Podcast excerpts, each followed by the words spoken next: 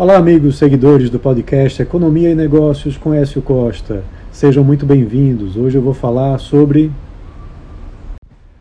Na super quarta, o Banco Central dos Estados Unidos que elevou a taxa de juros como esperado e sinalizou uma possível pausa.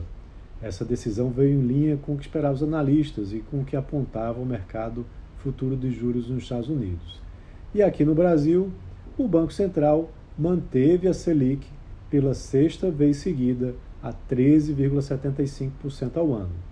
Lá nos Estados Unidos, o aumento foi de 0,25 ponto percentual na taxa de juros, fazendo com que ela fique agora entre 5% e 5,25% ao ano, sendo o maior nível dos últimos 16 anos.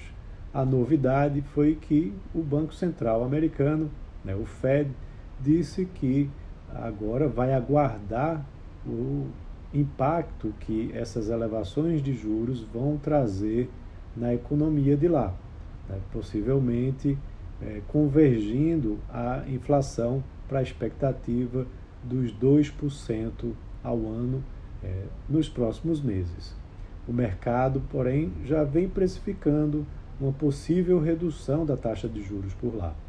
E aqui no Brasil, né, o Copom manteve a taxa em 13,75%, né, e isso, né, como a, depois da sexta reunião seguida, e num ciclo de alta né, que iniciou em março de 2021, né, chegando a 12 altas seguidas, né, dos 2% ao ano para os 13,75% ao ano.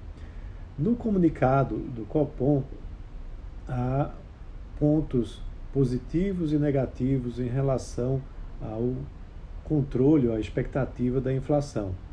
É, então, eles, ah, eles apresentaram né, que ainda há uma maior persistência das pressões inflacionárias globais, uma incerteza ainda presente né, sobre o desenho final do arcabouço fiscal ainda a ser aprovado né, pelo Congresso e também uma desancoragem maior ou mais duradoura das expectativas de inflação né, para esse ano e para o próximo.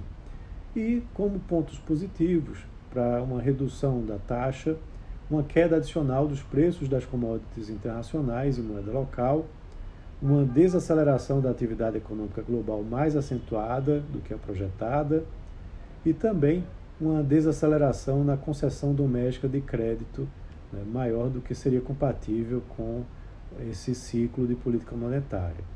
Então, ao se ponderar todos esses fatores, eles decidiram por manter a taxa de juros aos 13,75% ao ano. Então é isso. Um abraço a todos e até a próxima.